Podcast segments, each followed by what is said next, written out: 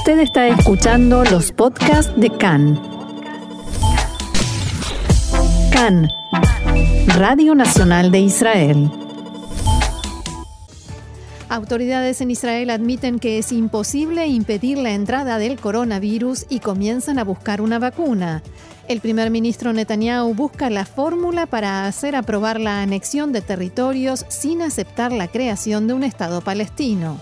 El Partido Azul y Blanco lanzó su campaña electoral centrándose en los juicios contra Netanyahu por acusaciones de corrupción.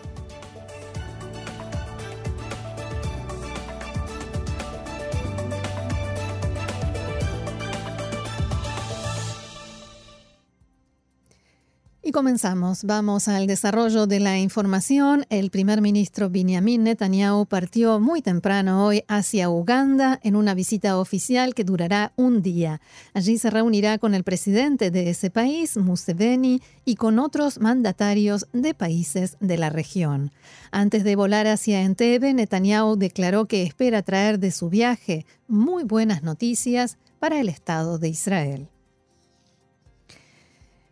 Y a propósito de los viajes del primer ministro, el portavoz del Kremlin, Dmitry Peskov, declaró anoche que fue Netanyahu quien tomó la iniciativa de realizar la visita a Rusia de la semana pasada, de la que retornó a Israel con la joven Naamá Issachar, un tema al que vamos a volver más adelante en el informativo. Según Peskov, el primer ministro israelí se ofreció a visitar Rusia con una corta anticipación de tres días para dialogar con el presidente Vladimir Putin sobre el plan de paz de Donald Trump. Y vamos ahora a un tema que, como anunciábamos en titulares y como sabemos preocupa no solo en Israel, sino en el mundo entero, por supuesto, el coronavirus. Un hombre y una mujer fueron atendidos ayer en los hospitales Poriá y Rambam en el norte del país ante el temor de que se hayan infectado con este virus. La mujer residente de Ramata Golán, de 55 años, llegó al hospital Poriá con leves complicaciones respiratorias luego de haber visitado China hace 10 días. El otro caso fue el de un hombre que acudió al hospital Rambam sintiéndose mal tras haber vuelto de un viaje a China también hace unos días.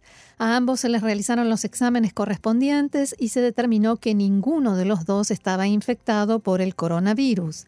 El primer ministro Netanyahu declaró ayer que la llegada del coronavirus a Israel es al parecer inevitable y llamó a actuar para encontrar una vacuna. Sin embargo, la directora del Servicio de Salud Pública del Ministerio de Salud, la profesora Sigal Sadetsky, dijo que según las estimaciones, esto podría tomar alrededor de un año. En una reunión especial realizada para tratar el asunto, Netanyahu señaló que el objetivo por el momento es intentar postergar lo máximo posible la llegada del virus a Israel, pero que, si éste llega de cualquier forma, el sistema de salud debe estar preparado para localizar a los infectados, aislarlos y tratarlos. Agregó además que ordenó al Instituto de Investigación Biológica actuar para encontrar una vacuna y posteriormente montar una fábrica de vacunas. Después de la reunión, los ministros de Salud y del Interior, Yaakov Litzman y Ariel Deri, visitaron el aeropuerto Ben Gurion. Litzman llamó a la población a seguir las instrucciones de su ministerio para minimizar así las posibilidades de contagio.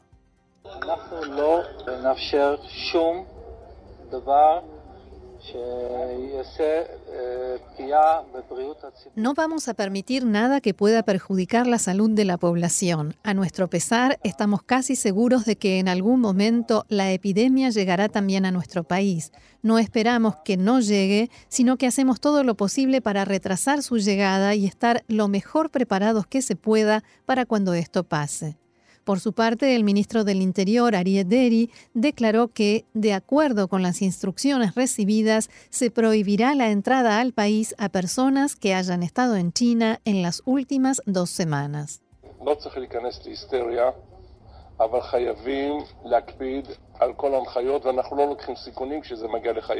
Tenemos que entrar en pánico, pero debemos ser muy cuidadosos para seguir todas las instrucciones. No tomamos riesgos cuando se trata de vidas humanas. La epidemia salió de China y se encuentra ya en muchos países. Hay que estar preparados para que llegue aquí también. El mundo es chico y por eso toda esta preparación y todas las limitaciones que hemos impuesto.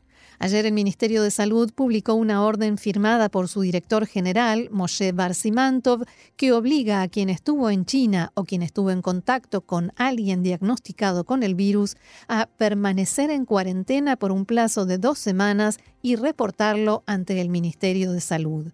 Mientras tanto, en el mundo, Estados Unidos continúa rentando aviones para evacuar a todos sus ciudadanos de la región de Hubei, donde se originó el virus y por lo tanto la más afectada por el mismo.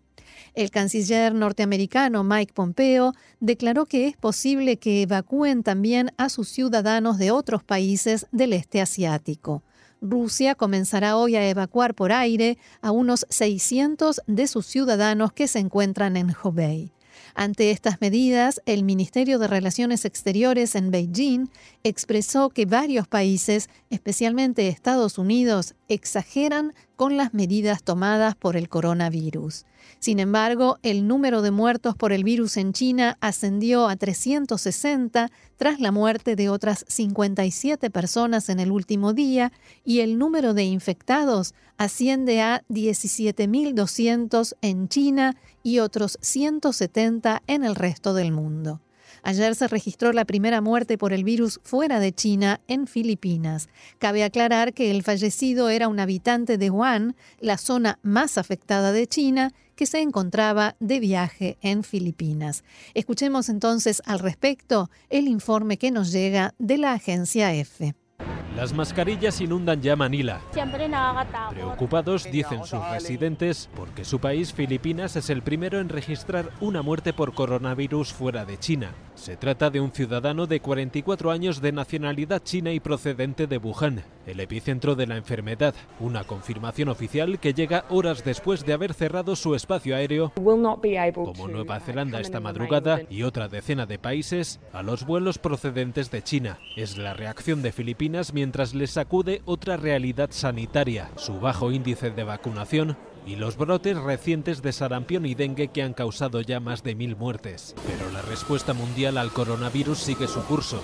En Indonesia, los que regresan a casa desde Hubei y otras provincias son desinfectados en la escalerilla del avión. Fuera de China se contabilizan 145 positivos por el virus en casi una treintena de países. Ninguno, eso sí, en Sudamérica y África, pero con Australia como principal afectado fuera de Asia, con 12 casos. En Europa son 23 entre ellos el británico Cam Lambert, que comparte con estos vídeos sus días de cuarentena, en los que muestra sus hábitos constantes de higiene, con un dato para la esperanza que coincide con la baja letalidad del brote. Ninguno de los recluidos, a pesar de ser portadores del virus, está desarrollando la enfermedad. Entre tanto, médicos tailandeses aseguran que lograron tratar exitosamente la enfermedad utilizando una mezcla de medicinas usadas para tratar el HIV y otras para tratar la gripe. Volviendo a China, el gigante asiático continúa en la lucha contra la extensión del coronavirus, como escucharemos en este informe también de la agencia EFE. La batalla contra el coronavirus se refuerza. Mañana abre las puertas el hospital de Wuhan, en el epicentro de la epidemia, construido en tan solo 10 días. 1.400 médicos, la mayoría militares, afrontan la misión de paz más importante de su historia. Profesionales que ya han participado, como explica esta médica, en acciones contra el ébola se sumarán a los sanitarios que trabajan para salvar la vida de los más de 2.100 casos severos. La situación mejora porque el índice de gravedad ha bajado. 328 han sido dados de alta, pero queda muy lejos el control de una epidemia que ha matado a 304 personas en China e infectado a cerca de 14.400. Los esfuerzos se centran en controlar el tránsito de personas. Con más de 19.500 casos sospechosos es imprescindible evitar la expansión del foco. Se fabrican trajes y mascarillas a destajo, se desinfecta el transporte público y también se preparan desde el lunes para otra batalla, la económica. El Banco Central chino inyectará cerca de 160.000 millones de euros en el mercado para ayudar a una economía que registra su peor crecimiento en décadas con ciudades como Pekín o Shanghai habitualmente repletas, vacías, todas las tiendas de Apple cerradas, un país a medio gas que también tiene que hacer frente a un brote de gripe aviar detectado en Hunan, una de las provincias más afectadas por el coronavirus. Y el impacto económico en esta potencia asiática no termina allí. El índice de la Bolsa de Valores de Shanghái se desplomó esta mañana en un 9% luego de que se retomaran las transacciones que estaban detenidas por las vacaciones relativas al Año Nuevo Chino, que fueron extendidas por tres días más como consecuencia del coronavirus. El principal sector afectado fue, como era de esperarse, la, industria turística. También sufrió grandes impactos el valor de las acciones de empresas de energía, tecnología y telecomunicaciones, y el yen chino se devaluó en un 1,5% con respecto al dólar. Otras bolsas de valores asiáticas también han sufrido leves decaídas como consecuencia de la epidemia, como las de Tokio, Yakarta, Singapur y Seúl. Un dato más antes de cambiar de tema, el gobierno chino advierte además una grave falta de tapabocas o barbijos, según como se diga en cada país, y solicitó ayuda internacional para obtenerlas. La portavoz de la Cancillería en Beijing indicó además que hay también escasez de trajes herméticos y gafas protectoras. El temor y la histeria provocados por la extensión de la epidemia han hecho que se, generen compras masivas de mascarillas o tapabocas por parte de los 1.400 millones de pobladores del país, lo que provocó que el producto se haya agotado y que las fábricas que lo producen no den abasto. Las autoridades chinas actúan para iniciar la importación de barbijos desde Europa, Japón y Estados Unidos. Hasta ahora han contribuido con China mediante asistencia médica Corea del Sur, Japón, Kazajistán y Hungría. El siguiente tema tiene que ver con la anexión de asentamientos y territorios que anunció el primer ministro Netanyahu tras la presentación del acuerdo del siglo, del así llamado acuerdo del siglo, en la Casa Blanca junto a Donald Trump y que después los propios funcionarios norteamericanos frenaron en distintas declaraciones. Ayer, según el anuncio del primer ministro, se iba a llevar a cabo la aprobación de esa anexión en la reunión semanal de gabinete, pero esta fue suspendida, como informábamos. En la oficina del primer ministro Netanyahu están tratando ahora de encontrar una fórmula para compensar a la derecha israelí para lograr que disminuya el nivel de crítica y de decepción debido a que este anuncio no se concretó. Según pudo saber Khan, lo que el primer ministro Netanyahu quiere hacer es traer el plan de paz de Trump a la reunión de gabinete para que sea aprobado, pero como una expresión de apoyo a la propuesta norteamericana y no un plan de acción, porque por el momento no puede llevarse a cabo. Sin embargo, si el gobierno aprueba ese plan, estaría aceptando la creación de un Estado palestino, algo que tiene muchos opositores dentro del gabinete. Por tanto, lo que Netanyahu quiere hacer es que el gobierno solo apruebe las partes del acuerdo que favorecen o que tienen que ver con Israel, como la anexión, y dejar todo lo demás afuera. Varios ministros del Likud, entre ellos algunos allegados y muy cercanos a Netanyahu, le advirtieron durante el fin de semana que votarían en contra, que no pueden y no tienen intención de votar a favor de un plan de paz que incluye un Estado palestino. Por el momento, el único que se pronunció sobre esto y en este sentido públicamente fue el ministro Zev Elkin, pero hay otros que hablaron off the record con Khan. Desde más a la derecha del Likud se pronunció el titular del Consejo de Judea y Samaria, David Algiani.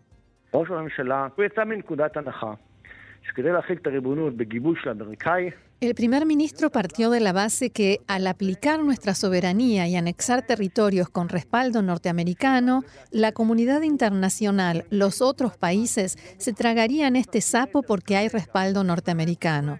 En el momento en que los norteamericanos le dieron la espalda y estamos ahora en un momento en que no aceptan anexar ni un centímetro de tierra, entonces yo les digo, amigos, tomen este acuerdo y tírenlo a la basura. Y el intendente de la localidad de Ariel, Eli Shviro, anunció que renuncia y se retira del Consejo de Judea y Samaria por su oposición a la iniciativa de paz del presidente Trump. Shviro explicó que él apoya el plan de Trump y asegura que hay muchos más como él entre los intendentes en funciones en Judea y Samaria. Seguimos adelante con la información. A un mes, un mes menos un día, hay que decir con más precisión, de las elecciones, el Partido Azul y Blanco inició formalmente anoche su campaña electoral que intentará volver a centrar el orden del día mediático y público en el juicio que enfrentará próximamente el primer ministro Benjamin Netanyahu y las acusaciones por delitos de corrupción. En Azul y Blanco están evaluando cómo manejar esta situación desde el punto de vista de la campaña electoral en la que los ministros del Likud no apoyan, como decíamos, el plan de paz de Trump y Netanyahu. Están considerando la posibilidad de impulsar, generar una situación en la que el Likud deba votar en la Knesset y elegir si está a favor de un Estado palestino, y queda la foto, la imagen grabada de los miembros del Likud votando a favor del Estado palestino, o en contra de quien, de quien es definido una y otra vez como el mejor amigo de Israel, Donald Trump. De todos modos, el tema más importante para Azul y Blanco sigue siendo el juicio contra Netanyahu, y así lo explicaba anoche el titular del partido, Benny Gantz.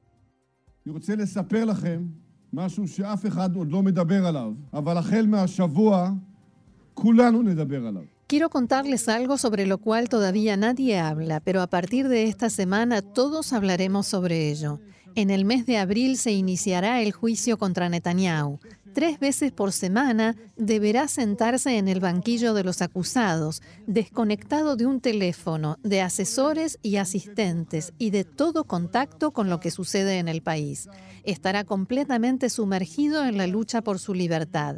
Y les contaré algo más que ustedes no saben todas las noches, se reunirá con sus abogados y no con el comandante en jefe del ejército, ni los oficiales de Tzal, ni con los directores de ministerios. Estará ocupado con testimonios, pruebas y no con vuestros niños. Muéstrenme un solo ciudadano israelí que no esté preocupado por esto, sin importar qué postura política tenga. Quizás por eso Netanyahu pasea por el mundo, cada día en otro aeropuerto y en un hotel diferente, y trata desesperadamente de buscar algún spin, alguna manipulación mediática. Lo hace porque sabe que desde el momento en que comience el juicio ya no podrá dirigir el país ni podrá representarlo porque ya no tiene legitimación para nada. Este será el eje central de la campaña. Netanyahu tiene logros, dicen, entre ellos el acuerdo del siglo con Trump, pero ahora está en una situación diferente, una nueva realidad, y esta realidad, según Azul y Blanco, limitará sus posibilidades de formar gobierno y gobernar. Cambiamos nuevamente de tema. El canal de televisión Al Jazeera informó anoche que hombres armados hicieron estallar el gasoducto entre Israel y Egipto en la zona de Dir el Abed, en el norte de la península del Sinaí. En esa zona hay actividad terrorista desde hace mucho tiempo, incluso desde antes de 2014, cuando los grupos locales juraron lealtad a la organización Estado Islámico ISIS. En los últimos años abundan allí los informes sobre atentados con explosivos, enfrentamientos armados con el ejército egipcio y otro tipo de delitos. En Israel desmintieron que el gasoducto haya resultado dañado. También en la empresa responsable aseguraron que no hubo ningún daño en los sistemas de extracción ni de transferencia del gas natural desde la plataforma Leviatán. Por lo tanto, la llegada de gas natural a Egipto continúa sin cambios ni inconvenientes. Y en un área de entrenamientos de Tzal en el norte del país resultaron heridos levemente cuatro combatientes de la brigada Golani por la explosión de un obús de mortero. Los soldados habían encendido fuego para calentarse cuando se encontraban cerca del proyectil, provocando que éste explotara. El portavoz de Tzal comunicó que el incidente será investigado y que se hará énfasis en la implementación de las medidas de seguridad en situaciones similares. El siguiente asunto tiene que ver con la joven israelí Naamá Issachar, a la que todos recordamos porque la semana pasada fue liberada de la prisión en Rusia tras un indulto del presidente Vladimir Putin. Regresó a Israel junto al primer ministro Benjamin Netanyahu y su esposa Sara en el avión en el que viajaban ambos. Eh, había estado en prisión 10 meses en Rusia tras la incautación en su mochila de 10 gramos de cannabis por los que había recibido una pena de más de 7 años de prisión. Y mientras que por un lado la familia de Naamá Sashar festejaba y sigue seguramente festejando la liberación de la joven, decenas de israelíes en todo el mundo están presos por cometer delitos y están a la espera de poder regresar a Israel. Hay quienes protestan por el excesivo revuelo mediático creado en torno a la joven Naamá incluyendo la involucración personal del primer ministro Netanyahu, mientras que otros casos apenas han despertado el interés de la prensa. Una de las presas en el extranjero, Nati Haddad, fue condenada a cuatro años de cárcel en Tailandia por poner en marcha una clínica ilegal que daba primeros auxilios a mochileros israelíes. Por un lado estoy feliz, pero por otro triste y celosa, dijo la madre Nurit Haddad, que recordó que nadie como ella conoce el sufrimiento por tener a un hijo entre rejas en condiciones inciertas. También comentó, yo también quiero encontrarme en la situación de abrazar a mi hija y dejar de sufrir. Su hermano, Elirán Haddad, fue crítico con la política del Estado. Abro comillas, estoy feliz por Naamá mi hermana, a fin de cuentas, dio ayuda a israelíes que no se encontraban bien en el extranjero y debe rendir cuentas ante la justicia. Me entristece que el Estado de Israel comenzara el proceso para pedir la liberación, pero debido a la campaña electoral ya no es un asunto prioritario y nosotros nos sentimos solos. El Irán agregó que la importancia de los presos varía según el país donde se encuentran y también por la excepcionalidad del caso. A su criterio, el de su hermana se parece al de Naamá. Abro comillas nuevamente, Bibi, por Netanyahu, podría activar su magia diplomática, pedir el indulto al rey de, de Tailandia y cerrar el asunto incluso sin negociación. Sara, cuyo hijo se encuentra preso en Francia por transferir una sustancia que se llama GAT, una hierba que aquí en Israel está permitida y en casi todo el mundo no lo está. También eh, esta señora tiene sentimientos contrapuestos respecto a la liberación de Naamá y Sashar.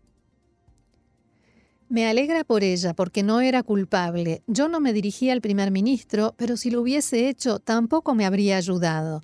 En el Ministerio de Exteriores le dijeron a mi amiga, cuyo hijo también está encarcelado en Francia, que no ayudan a condenados por este hecho. Decidí no intentarlo para no recibir una respuesta negativa, decía Sara.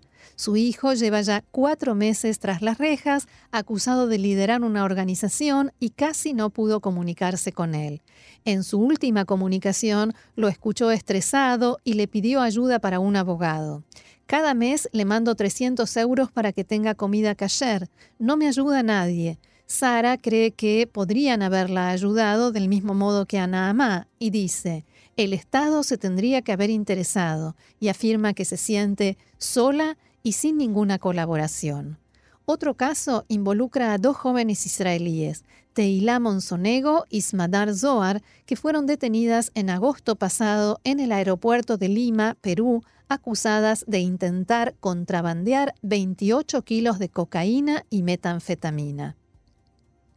El hermano de Teilá aclaró que pensaba que iba a tomar, que ella pensaba que iba a tomar un vuelo a Estados Unidos. Según cuenta, su hermana tiene un retraso mental y no supo cómo actuar cuando descubrió cuál era la situación. Además afirman que las condiciones de la prisión de la prisión en Perú son muy duras, según lo explicó su abogado.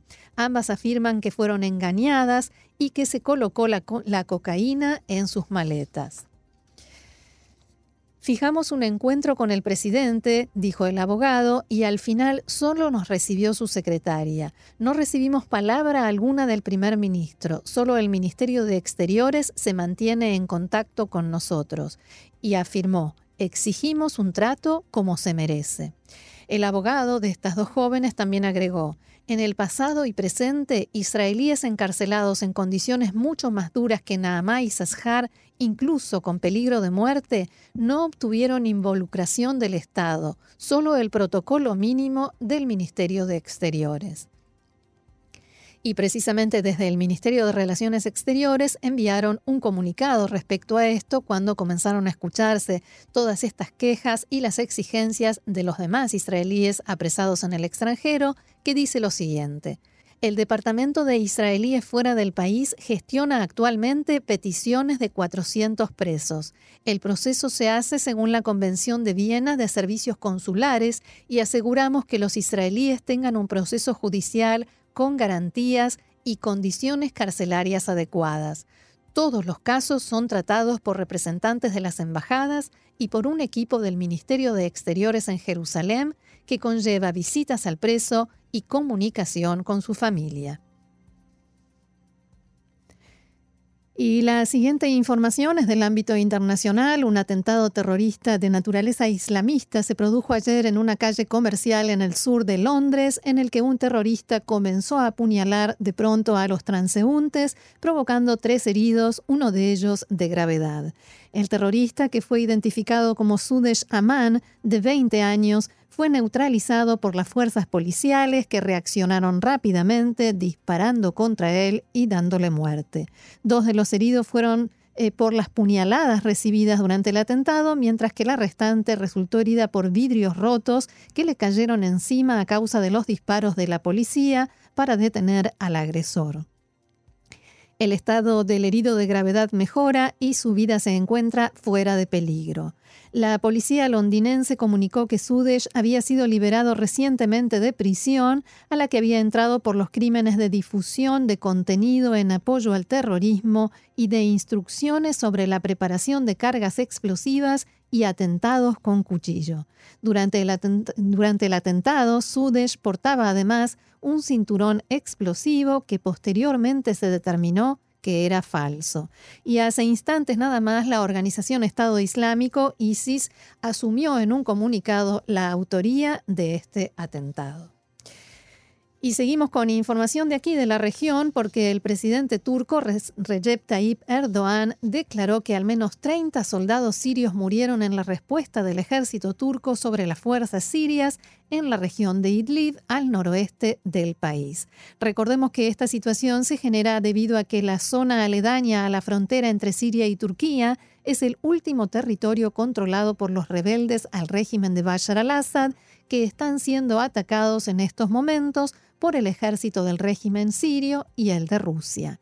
Erdogan había exigido que los, combatientes se alejen de su frontera, pero al parecer Assad y Putin hicieron caso omiso de estas exigencias. Erdogan ha ingresado al ejército de Turquía dentro de territorio sirio, justamente en esa zona de separación en la frontera, y los combates entre el régimen de Assad y los rebeldes se llevan a cabo en la zona donde se encuentran las tropas turcas. En el, transcurso, de las batallas resultaron muertos cuatro soldados turcos en bombardeos de Rusia y el ejército sirio y otros nueve sufrieron heridas. Rusia asegura que las fuerzas del ejército turco se desplazaron sin previo aviso y que esto fue lo que generó, por error, que los soldados turcos sufrieran el ataque. La presidencia de Turquía ha subrayado en un comunicado que las fuerzas turcas respondieron inmediatamente y ha recalcado que los autores del ataque pagarán por lo que han hecho. Es por esto que el mandatario turco, en una medida altamente agresiva, habría ordenado a su, ejército atacar a unos 40 objetivos del ejército sirio en el área, provocando, según dijo, la muerte de unos 30 de sus soldados. Sin embargo, el Ministerio de Defensa de Moscú emitió hace tan solo algunos momentos un comunicado desmintiendo los dichos de Erdogan sobre el ataque turco contra el ejército de Siria y asegura que ningún avión de combate turco cruzó la frontera con Siria y que no hubo ningún ataque contra el, ejército sirio. A quién creerle, ¿no? Además, volvieron a responsabilizar en el comunicado al ejército turco por el incidente que provocó la muerte de cuatro de sus soldados, alegando que este se provocó porque Ankara no informó a Moscú sobre sus actividades militares y los movimientos de su ejército en la zona. Erdogan advirtió que su ejército continuará respondiendo ante cualquier ataque sobre sus tropas. Abro comillas, continuaremos actuando para defender a nuestra patria, nuestro pueblo y nuestros hermanos en Idlib. Quien ponga en duda nuestro compromiso con ello entenderá rápidamente su error, amenazó el presidente de Turquía. Además, llamó a Rusia a no entrometerse en la respuesta de Turquía, rechazando todo intento de Moscú por calmar la tensión en la zona y le ha expresado al Kremlin que no aceptarán este tipo de situaciones.